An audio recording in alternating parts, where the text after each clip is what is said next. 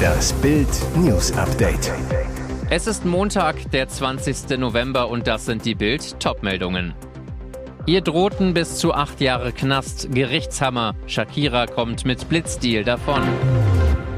Missbrauchsfälle vertuscht, EKD-Ratsvorsitzende tritt zurück. Frau sieht, wie ihr Mann stirbt, Unfallfahrer überrollt Fußgänger und haut ab. Doch kein Megaprozess. Im Steuerstrafverfahren gegen Popsängerin Shakira ist kurz vor Prozessbeginn in Spanien eine außergerichtliche Einigung erzielt worden. Die Kolumbianerin räumte am Montag vor dem Landgericht in Barcelona entgegen ihrer bisherigen Haltung die Steuerhinterziehung ein. Damit entkam sie der von der Staatsanwaltschaft geforderten Haftstrafe von acht Jahren und zwei Monaten.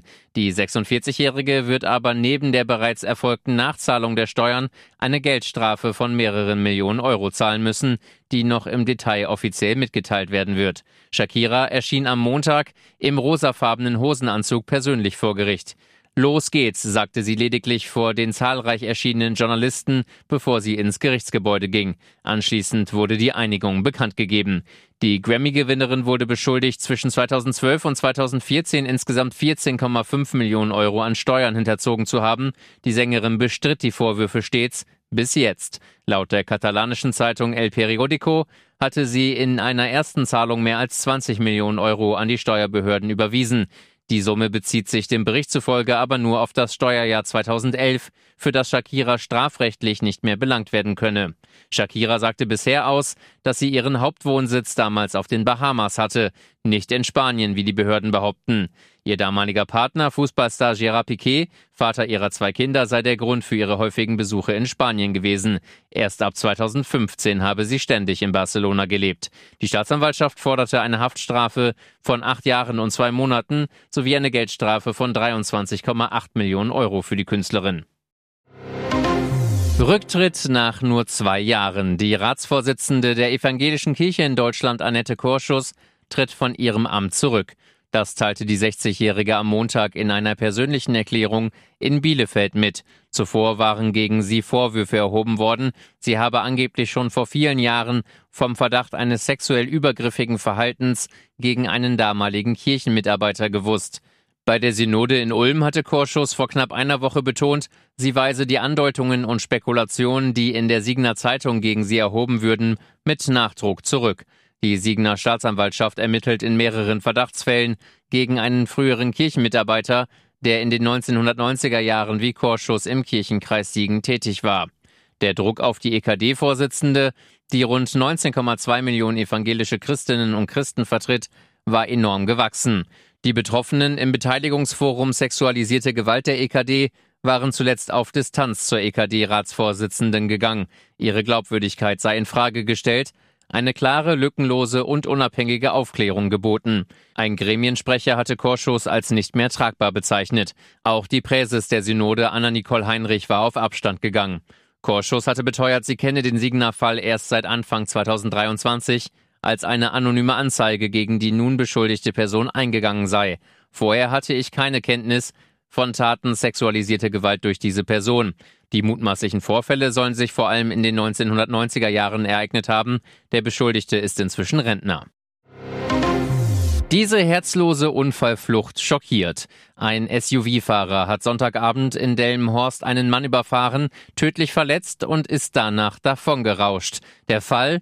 Mit seiner Ehefrau spaziert der Delmenhorster bei leichtem Nieselregen durch sein Wohnviertel. Im Zietenweg rauscht plötzlich ein dunkler SUV heran, rast über den Gehweg und erwischt den Spaziergänger. Der wird überrollt, die Frau steht direkt daneben und muss alles mit ansehen. Ihr Mann erliegt wenig später seinen Verletzungen. Und was macht der Todesfahrer? Statt anzuhalten und zu helfen, gibt er einfach Gas, flieht vom Unfallort in Richtung Brendelweg. Zeugen zufolge soll es sich um einen Mercedes handeln. Eine erste Schnellfahndung der Polizei blieb ohne Ergebnis. Die Beamten sperren alles ab. Spezialisten der Spurensicherung untersuchen den Tatort, finden einen kaputten Außenspiegel am Unfallplatz. Gesucht wird jetzt nach einem dunklen und beschädigten SUV. Vom DFB bekam er nie einen Anruf, dafür ließ er es im DFB-Tor klingeln. Kenan Yildiz wurde in Regensburg geboren, in der Jugend des FC Bayern ausgebildet. Am vergangenen Samstag bei der deutschen 2 zu 3 Pleite in Berlin lief der Stürmer aber nicht für den DFB, sondern für die Türkei auf. Yildiz krönte seine Leistung mit einem Traumtor zum zwischenzeitlichen 2 zu 1. Hat Deutschland den Angreifer, der für Juventus Turin spielt, verpennt? Julian Nagelsmann, es ist kein Thema, wo man dem Spieler reinreden sollte. Es ist eine sehr persönliche Entscheidung, deren Beweggründe man als Außenstehender gar nicht bewerten kann. Fakt ist, der DFB nahm nie Kontakt auf. Yildiz zu Bild, meine Mutter ist Deutsche, mein Vater Türke. Deutschland ist nie auf mich zugekommen, hat mich nie kontaktiert. Ich hätte mich mit einer Anfrage auseinandergesetzt, aber es gab keinen Anruf von Seiten des DFB. Stefan Kunz erklärt in Die Lage der Liga bei Bild TV, ich hatte mich vor anderthalb Jahren mit seinem Berater zusammengeschlossen, als Kenan die Bayern verlassen hat. Der Berater sagte, die Italiener hätten den perfekten Karriereplan vorgelegt, erst U19 Nations League, dann ging es in die zweite Mannschaft. Und weiter, ich habe den Jungen als sehr meinungsstark empfunden. Generell geht die Tendenz aufgrund des familiären Umfelds dahin, für die Türkei zu spielen. Ex-Bundesliga-Profi Hamid Altintop, Vorstand beim türkischen Verband zu Bild. Kenan ist sehr bodenständig, fleißig. Wir arbeiten schon seit drei Jahren zusammen. Er wird super betreut. Spieler müssen sich aus Überzeugung für einen Verband entscheiden. Und jetzt weitere wichtige Meldungen des Tages vom Bild Newsdesk. Eines der letzten Fotos zeigt den Soldaten Salman Jabaka in seinem Panzer auf dem Weg ins Gefecht. Sein Maschinengewehr ist geladen, er wirkt entschlossen und konzentriert. Der IDF-Offizier starb als Held. Als die Hamas am 7. Oktober Israel überfiel, rettete Jabaka im Kibbutz Be'eri vielen Bewohnern das Leben. Dann fuhr er mit seinem Panzer in die Schlacht von Gaza, um eine Gruppe Elitesoldaten zu evakuieren. Den letzten Einsatz bezahlte Chabaka mit seinem Leben. In seiner Heimatstadt Yani Yat ist die Trauer groß. Hier leben 7000 der rund 150.000 Drusen Israels.